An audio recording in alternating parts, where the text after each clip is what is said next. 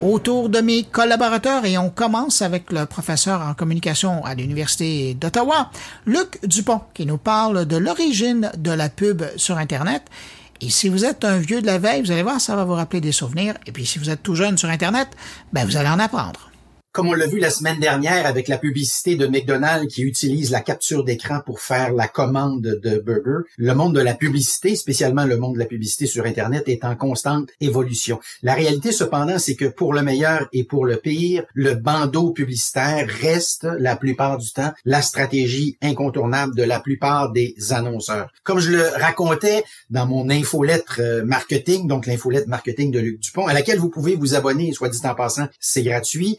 Racontait donc les origines de la publicité sur le web, euh, des origines qui remontent euh, au 27 octobre 1994. À l'époque, c'est le site Hotwire qui va approcher un certain nombre de ses clients et qui va signer assez rapidement AT&T, Sprint, MCI. Donc, on est beaucoup dans les télécommunications dans un premier temps, Volvo, Zima et le Club Med. Donc, ce sont les annonceurs qui vont, à certains égards, ouvrir les portes de l'Internet euh, publicitaire. Je le précise pour ceux qui seraient un peu plus jeunes et qui ne s'en souviendraient pas. Dans les premiers instants d'Internet, on avait promis un espace sans publicité. Donc, on avait promis que jamais on ne retrouverait de la publicité sur Internet. Évidemment, les choses ont bien changé depuis. En avril 1996 arrive un événement qui va marquer à tout jamais le domaine de la publicité sur Internet et du bandeau en particulier. C'est Procter Gamble qui va s'entendre avec Yahoo pour acheter de la publicité, non pas en fonction du coût par mille, donc le coût pour rejoindre potentiellement mille paires d'yeux, mais plutôt en fonction du clic. Et à partir de ce moment-là, encore aujourd'hui d'ailleurs, encore aujourd'hui, on va lier systématiquement le clic à l'efficacité publicitaire sur Internet. En d'autres mots, s'il n'y a pas de clic, il n'y a peut-être pas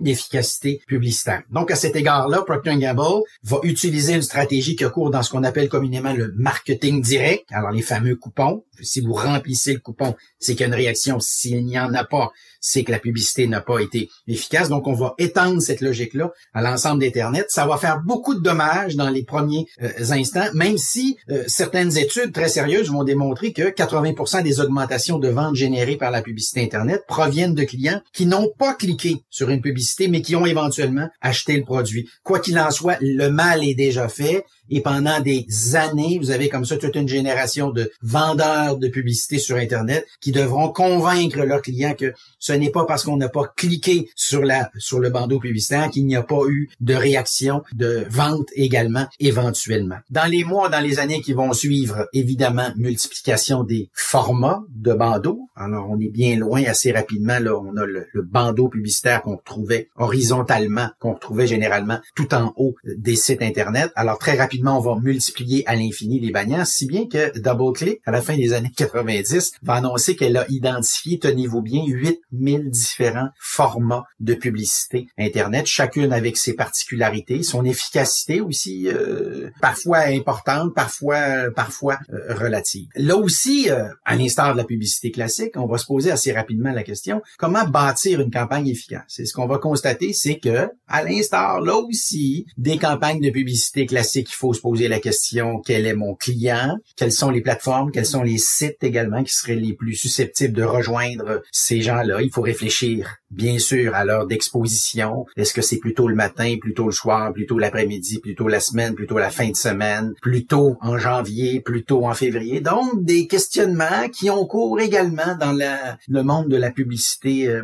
classique, de la publicité traditionnelle. On s'aperçoit sur Internet que l'internaute, il est pressé, il est distrait également, que le défi c'est de retenir son attention. Il faudra donc construire des bandeaux qui soient les plus simples, les plus brefs possibles. La taille joue un rôle non négligeable. Là aussi, tout comme la publicité que l'on retrouve dans les magazines, dans les journaux de l'époque, la lisibilité du bandeau, c'est un autre élément qui n'est pas négligeable. Il faut être capable de comprendre, de lire. Est-ce que le contraste fond-forme, il est fondamentalement euh, important? Est-ce qu'il est clair? Est-ce que l'image occupe un espace significatif du bandeau? Est-ce qu'on utilise des mots-clés? Est-ce que les caractères typographiques contribuent à la personnalité de la marque, du produit, en n'oubliant jamais que ces caractères typographiques un peu à des humains, ils ont une personnalité.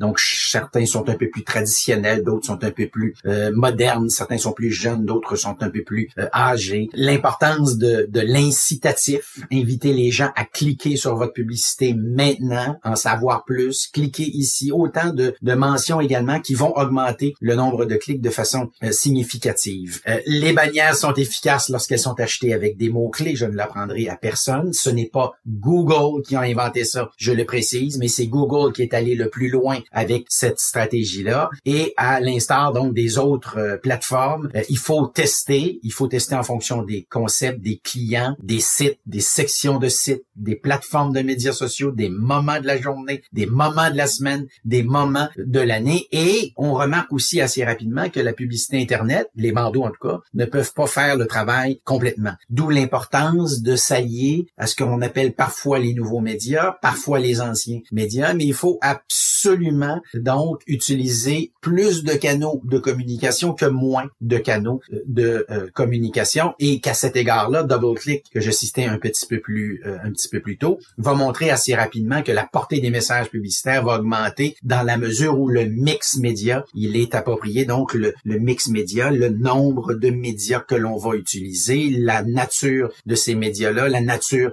des plateformes également. L'objectif n'étant pas, je le précise, cependant, d'utiliser le plus de plateformes possibles, mais d'utiliser des plateformes qui vont permettre d'augmenter la portée, donc le pourcentage de gens potentiellement pourraient s'enfarger dans vos publicités. En somme, Internet comme les autres médias, repose sur un certain nombre de principes, des principes qui ont été établis bien avant son arrivée sur le plan du langage, sur le plan du style graphique, sur le plan également de l'argument, de l'idée force, des, de l'axe de motivation. Et pour cette raison-là, ben, assez rapidement, on a compris que pour être efficace sur Internet, comme sur toutes les autres plateformes, d'ailleurs, il est important de travailler en continu. Privilégier un argument publicitaire, le conserver le plus longtemps, soyez facilement reconnaissable et surtout adopter une structure, un style.